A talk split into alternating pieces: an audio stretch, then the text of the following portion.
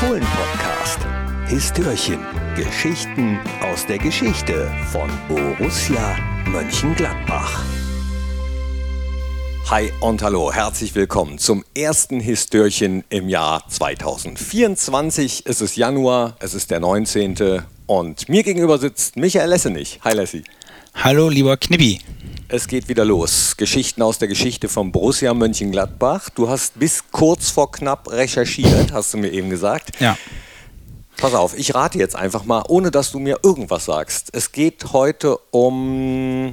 Ähm, heute ist nämlich der Tag, wo wir das aufzeichnen, wo Flacco sein Bundesliga-Debüt gegeben hat und wir haben gleich den Fohlen Club Mitglieder-Talk. Da wird äh, Flacco mit Ruhl Brauers zu Gast sein. Äh, deswegen geht es darum. Verdammt, hätte ich dich mal eher gefragt, das wäre auch ein super Thema gewesen. Habe ich leider nicht mitgebracht. Aber, lieber Knippi, äh, die Recherche war eher ein Faktencheck, denn es ist nicht ganz so, wir müssen nicht ganz so mega weit uns in den Ohrensessel zurücklehnen, denn die Geschichte, die ich mitgebracht habe, die ist 19 Jahre alt. 19. Also relativ jung. 19 ist ja eine magische Zahl, wie wir alle wissen. Ja. Ähm, und vielleicht hilft dir das so ein bisschen. Äh, Nummer 1 Hit zu der Zeit war Schnappi, das kleine Krokodil.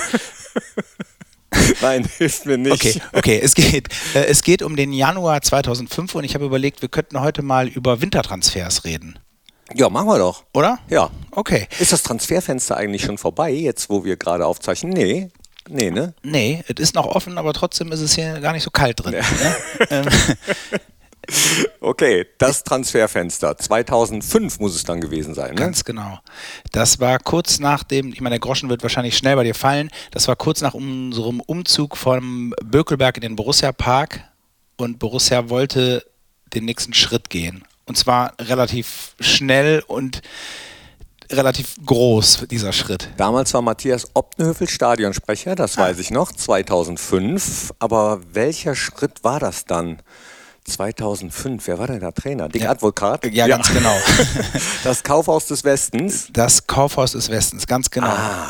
Und da muss ich sagen, hat die Recherche in den Pressespiegeln richtig Spaß gemacht. Das war so ein bisschen die Zeit der sehr boulevardesken, sehr verrückten Überschriften, weil es wurden ja halt auch einfach äh, sieben Spieler verpflichtet in, in einer Winterpause. Das nennt man wohl einen Radikalumbruch. Ja, würde ich sagen. Ja. Vielleicht kleine Vorgeschichte. Der Dick Advokat wurde im äh, November 2004 neuer Trainer von Borussia, hat relativ schnell gesagt, dass äh, große Veränderungen im Kader gemacht werden müssen, was den einen oder anderen Spieler tatsächlich auch äh, verschreckt hat. Äh, und ähm, ist vielleicht schon ganz interessant, weil im Sommer 2004, also in der ersten Saison im Borussia Park, da wurden eigentlich schon sechs neue Spieler geholt. Also da gab es eigentlich schon einen relativ großen Schnitt personell. Unter anderem äh, Christian Ziege oder Olli Neuville wurden da geholt, also zwei gestandene Nationalspieler. Oder anders formuliert, eigentlich ein Kaliber, äh, also von Spielern, wo Borussia in den Jahren davor überhaupt nicht dran kam. Ja. Man merkte also, der Verein hat schon andere Möglichkeiten, vielleicht aber auch andere Ambitionen als vorher. Und ganz andere Dimensionen. Also, er hatte, Dick Advokat hat also ein paar Sachen erkannt im Kader, unter anderem ähm, zu wenig Erfahrung war drin, zu wenig ähm, Hierarchie tatsächlich, zu viele Liebespieler im Kader. Ja. Er hatte tatsächlich auch gesagt, wir brauchen ein paar äh, Drecksäcke. Ähm, und äh, also im besten Sinne. Ja. Ähm, und dementsprechend hat er gut losgelegt. Das kann ich mir in seinem niederländischen Dialekt sehr gut vorstellen. Wir brauchen ein paar Drecksäcke. Ja.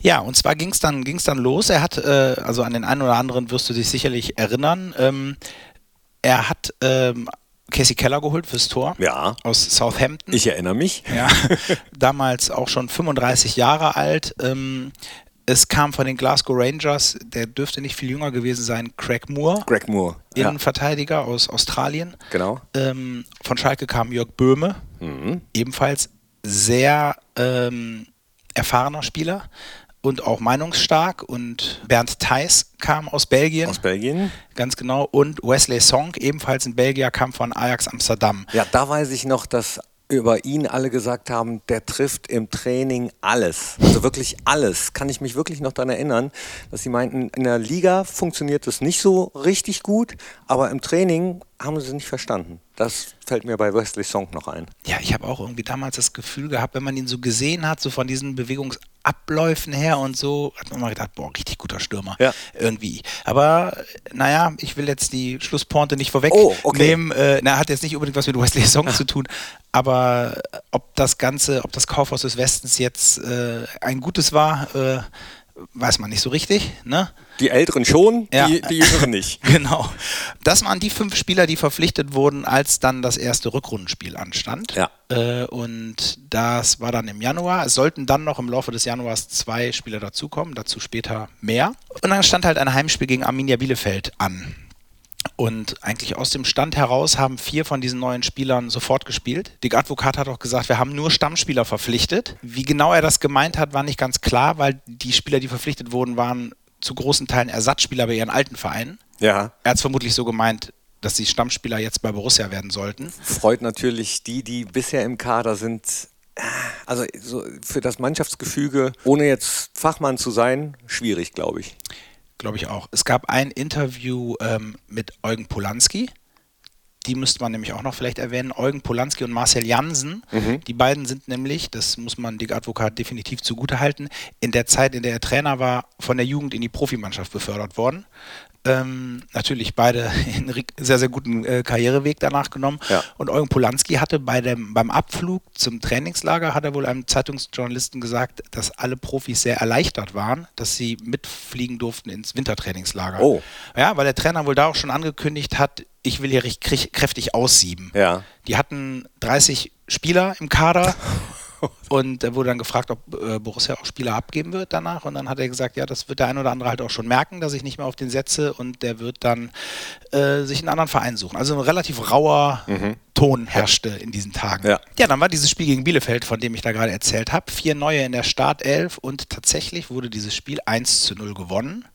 Eckball kam von Jörg Böhme, der eine Neuzugang, und Kopfballtor von Craig Moore, Och. eigentlich Abwehrspieler, der andere Neuzugang. Ja, wunderbar. Die Rechnung ging jetzt erstmal im ersten Schritt auf. Und genau, in diesen Tagen wurde halt der, das hast du eingangs schon gesagt, dieser wunderbare Begriff des Kaufhauses des Westens ähm, geschaffen. Damit war aber noch nicht, die Kaufaktivitäten waren noch nicht abgeschlossen. Trainer hat im Fohlenecho zum Arminia Bielefeld ähm, Spiel hat er ein Interview gegeben und hat gesagt, das war nur der Anfang. Es wird in Zukunft noch mehr passieren. Wir wollen uns weiter Schritt für Schritt verbessern. Dazu sind weiterhin neue Spieler erforderlich. Hat dann auch kurz danach nachgelegt und hat einen weiteren Belgier geholt. Das war nur so äh, ein niederländischer Trainer, Dick Advokat, wenn die Jüngeren das vielleicht nicht wissen. Total erfahrener Trainer, war vorher auch schon Trainer der niederländischen Nationalmannschaft, einige Jahre auch erfolgreich, war dann auch Trainer bei den Glasgow Rangers. Also das war. War ein Name. Das war ein Name, Ja. genau. Wurde, glaube ich, auch der General genannt. Ja. Ne? Ja. Ähm, ja, der hat ähm, Philipp Dahms verpflichtet. Ah, Pippo. Genau, also äh, Philipp Dahms, äh, einer, der dann viele, viele Jahre bei Borussia bleiben sollte. Ganz sicher ein sehr guter Griff. Ja. Weniger gut war dann der siebte Transfer. Der wurde dann am letzten Tag der Wintertransferperiode, am 31. Januar 2005 verpflichtet. Das war Giovanni Elber. Hm. Ja, ich weiß nicht, ob du da Erinnerungen dran hast, weiß, ob du das noch weißt, wie das war, als, als Giovanni zu Borussia kam. Doch, äh, ich weiß es tatsächlich noch, weil damals schon äh, der Flurfunk funktionierte und einige gesagt haben, oh, wir haben jemanden am Straßenverkehrsamt gesehen, der äh, hätte ein Schild mit äh, GE9 bestellt. Ernsthaft? Ja, genau. Und das ist seitdem so ein geflügeltes Wort. Immer wenn irgendwelche Spieler bei Borussia im Gespräch sind, heißt es, ah ja, den haben wir am äh, Straßenverkehrsamt an der Zulassungsstelle gesehen. Und das war dann eben Giovanni Elber, damals äh, vorher vom Bayern, Brasilianer. Ja. war auch ein Name, ne? War ein Name, äh, was für einer? Der war zu dem Zeitpunkt der erfolgreichste ausländische Stürmer der Bundesliga-Geschichte. Ja. Ähm, und seine Karriere war halt auch einfach noch nicht over. Der hatte halt nur ein Problem, er hatte ein, war verletzt. War Er- verletzt, genau. Genau. Auf jeden Fall kam er zur Antrittspressekonferenz in den Borussia Park, äh, kam er mit einem Audi A8 angerollt, vermutlich, danke Knippi, mit dem Kennzeichen GE9. Genau. MG GE9. Genau. Obwohl da weiß ich nicht, ob er da schon MG drauf hatte. Stieg aus und es war tatsächlich alles ein bisschen unwirklich, dass Giovanni Elber tatsächlich als Spieler von Borussia Mönchengladbach, er hatte da sehr sportliche Figur, hatte so einen schwarzen Rollkragenpullover, enge Jeans an und dann ging er dann da in die Richtung PK-Raum, weil natürlich wurde dann eine Pressekonferenz gegeben zum Antritt dieses Spielers, die dann auch äh, in die Sportsbar äh, live übertragen wurde und die Sportsbar war halt voll. Also es war schon ein gewisser, für Borussia-Verhältnisse ein gewisser Hype um diesen Neuzugang. Auf jeden Fall, Giovanni Elber war ja nicht nur fußballerisch wirklich gut äh, äh, zu seinen fitten und aktiven Zeiten bei Bayern München damals, sondern der hatte ja auch so einen gewissen Charme, einen gewissen ja. Witz, ja, also auch medial, kommunikativ äh, ja. sehr gut drauf. Also das war schon cool, den Borussia da gelandet hat, zum damaligen Zeitpunkt. Genau, und dann so ein bisschen, wenn man Gedankenkirmes spielt, dann stellt man sich so einen Dreiersturm vor mit Wesley Song, Oliver Neuville und Giovanni Elber, das äh, geht dann wahrscheinlich in der Bundesliga auch nicht viel besser. Ne? Ja. Weil auch Olli war dann gerade ein halbes Jahr bei uns und hat in der Hinrunde acht oder neun Tore geschossen, war richtig, richtig gut drauf. Aber leider war das mit dem Beinbruch von Giovanni Elber, hat sich leider etwas länger hingezogen, der, der Genesungsprozess. Es hieß doch immer, auch da geflügeltes Wort, äh, Elber läuft un unrund. Unrund. Ja. ja. Das war doch immer, die Trainingskibitze mussten dann auch immer berichten. Ne? Wie weit ist Giovanni? Ja, genau. Wobei ich weiß jetzt nicht mehr, wie die Ablösesumme damals war. Ähm, gefühlt meine ich mich erinnern zu können, dass sie gar nicht so hoch war ja. für äh, einen Spieler solchen Kalibers. Aber äh, die bekommt man natürlich dann auch nur, wenn nicht so ganz klar ist, wie geht es äh, mit der Zukunft weiter. Also es war wahrscheinlich eine Wette auf die Zukunft, die dann äh, letztendlich eben nicht so äh, reingekracht hat, wie man sich das vorgestellt hat. Das ist es. Ich glaube tatsächlich, dass da auch, also Rolf Königs hatte damals natürlich gesagt, das ist wirtschaftlich, was wir hier machen, alles im Bereich des Machbaren. Ich glaube aber trotzdem, dass sportlich ein bisschen gezockt wurde, denn halt auch so Spieler wie Jörg Böhme war vorher auch schon mehrere Male verletzt, auch Wesley Song. Ähm, und naja, leider hatte sich das so ein bisschen bei dem einen oder anderen Spieler, vor allen Dingen bei Giovanni Elba, bewahrheitet. Ähm, also kurzum, er hat insgesamt nur 110 Minuten für Borussia auf dem Platz gestanden, das aber aufgeteilt auf mehrere Spiele. Ich weiß jetzt wieder leider nicht, ja. wie viele Trikots damals verkauft worden sind oh, ja. mit Giovanni Elba, aber wahrscheinlich sehr viele. Also ich könnte mir vorstellen, dass er zumindest die Ablösesumme wieder an Trikots reingeholt hat. Das war, ja, und er hat uns, glaube ich, alle verrückt gemacht, vielleicht vor allem die weiblichen Borussia-Fans, denn als dann die neue Saison anfing, äh, 05, 06, da war er endlich fit und da war unser erstes Spiel in der Allianz Arena bei den Bayern und das war das erste Spiel in der Allianz Arena, die da neu gebaut war. Und er hatte ja angekündigt, wenn ich hier treffe, ziehe ich mich nackt aus. und damit alleine auch diese Aussicht, dass er sagt, ich schieße da halt möglicherweise einfach ein Tor. Oder er war sich sicher, dass er nicht trifft. Oder so. Oder das so. kann natürlich auch sein. Sagen wir so, es kam auf jeden Fall nicht zum Eklat. Äh, Giovanni wurde eingewechselt, hat kein Tor geschossen. Leider, er hat überhaupt kein Tor für Borussia geschossen und äh, dann gab es wohl auch noch ein bisschen ein, zwei unschöne Aussagen in Richtung des dann-Trainers Horst Köppel. Äh, und dann hat man das in, hat man das beendet. Ja, Aber ist gefühlt, hat man ihn jetzt auch nicht als Borussia-Spieler. Äh, man sagt zwar einmal Brusse, immer Brusse, wenn man das Trikot mit der Raute äh, getragen hat, aber es gibt natürlich im Laufe der ganzen Jahrzehnte äh, Spieler, die jetzt nicht so äh, gefühlt als Brussen dastehen. Und Giovanni, also so gern ich ihn eigentlich habe, gehört dann eben nicht dazu. Machen wir uns nichts vor. Er hätte hier wahrscheinlich auch am ja. liebsten brilliert und geglänzt, eben. aber es sollte halt leider einfach nicht sein. Genauso wie insgesamt das Vorhaben von Dick Advokat nicht sein sollte. Also gestartet ist man halt ähm, auf Platz 15, als Advokat Trainer wurde. Beendet hat man die Saison auf Platz 15. Mhm. Äh, zwischendurch musste Dick Advokat dann auch gehen. Es war halt leider überhaupt kein Fortschritt erkennbar. Die Mannschaftshierarchie die sich bilden sollte aus den erfahrenen Führungsspielern. Das hat leider auch nicht so funktioniert. Craig Moore zum Beispiel hatte dann leider auch einen unrühmlichen Abgang. Er, er war wohl mal angetrunken äh, beim Training und wurde dann rausgeworfen. Alles nicht so schön und, und klingt auch alles nicht nach so einer ruhigen Saison.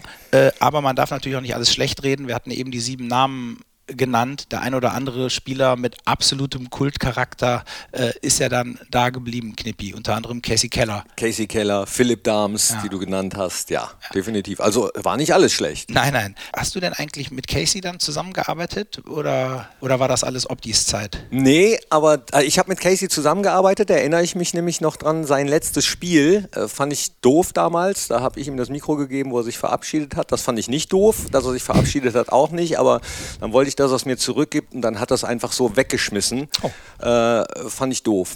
Deswegen ähm, war das so ein, so ein kleiner. Vielleicht sollte Nein. das so ein Mic-Drop sein. Äh, ja, ja, wahrscheinlich. Ich fand es halt auch in dem Moment, ansonsten natürlich äh, legendär. Casey Keller auch sein, seine Wrestling-Einlage ja. mit Jünter ja. und äh, was er so ins Mikro äh, gerufen hat, hat ihn auch zum äh, äh, Fanliebling werden lassen. Deswegen kam ich gerade nämlich auch drauf. Und ja, über Philipp Dahms braucht man, glaube ich, nicht keine großen Worte verlieren, ne? Hammer. Ja.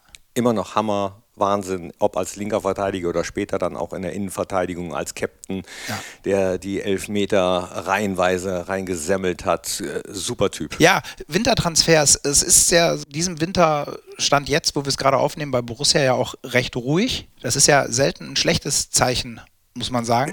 Richtig. Ne? Und dass da sieben neue Spieler geholt haben, hat er ja auch seine Gründe. Das war die Kaderanalyse von, von Dick Advokat, äh, der gesagt hat, wir brauchen einige neue. Hast du denn sonst irgendwelche in deinem Kopf, irgendwelche Wintertransferperioden, wo du sagst, boah. Ja, und zwar Mike Hanke, ja. logischerweise. Äh, 2011, Relegationsspiel, weiß ich auch noch ganz genau, wie Mike hier ankam mit seiner optimistischen Art und sagte, wir steigen nicht ab, wir werden ja. nicht absteigen. Wo am Anfang vielleicht noch einige dachten, das ist so eine Phrase, die er vor sich herträgt aber ähm, das hat nach und nach äh, alle angesteckt mit allem, was dann so passiert ist. Und irgendwann haben wirklich alle dran geglaubt. Und am Ende, wissen wir alle, äh, stand dann eben der Klassenerhalt mit den Relegationsspielen äh, beim VfL Bochum. Hier Igor de Camargo. Äh, was haben wir noch für Wintertransfers Ganz kurz, gehabt? In dem Winter nämlich, wo äh, Mike Hanke kam, habe ich auch absolut in positiver Erinnerung, weil jeder hat ja so seinen Job im Team mein Mark Hanke natürlich auch als Anspielstation damals für Marco Reus und, und halt auch einfach ein schlauer Stürmer, aber ich glaube tatsächlich die Mentalität und die Fröhlichkeit,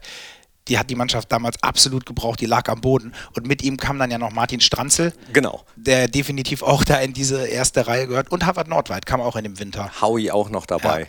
Ja. Äh, Dante war, glaube ich, auch ein Wintertransfer, ne? Genau, das war zwei Jahre vorher. Und das war eine ähnliche äh, ähnliche Größenordnung, sage ich jetzt mal. Ähm, das war die Saison 2.8, 2.9, die auch mit einer knappen Rettung endete.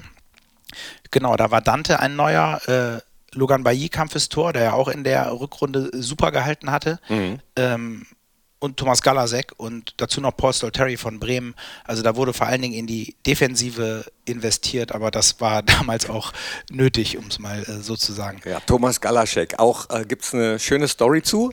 Und zwar hat jemand ihn Döner genannt. Döner? Döner, ja, weil er sich immer um seine eigene Achse so gedreht hat, wie ein Dönerspieß. Aber, und das gehört äh, jetzt dazu, das ist, glaube ich, genau das, was Hans Meyer damit meinte, als er gesagt hat, ganz viele verkennen den Wert von Thomas Galaschek. Weil wenn er sich um die eigene Achse gedreht hat, hat er das dann eben manchmal gemacht, um das Spiel zu beruhigen, Ballbesitz zu haben, um ruhige Phasen zu haben. Und er hat äh, Borussia dann ähm, aus Trainersicht die Stabilität gegeben, die die Mannschaft gebraucht hat. Also ähm, manchmal gibt es ja so Spieler, deren Wert man eigentlich auf den ersten Blick gar nicht erkennt und er gehörte dann eben dazu. Ja, total. Der war ja damals, glaube ich, auch Mitte 30, kam von Ajax Amsterdam, auch unglaublich erfahren.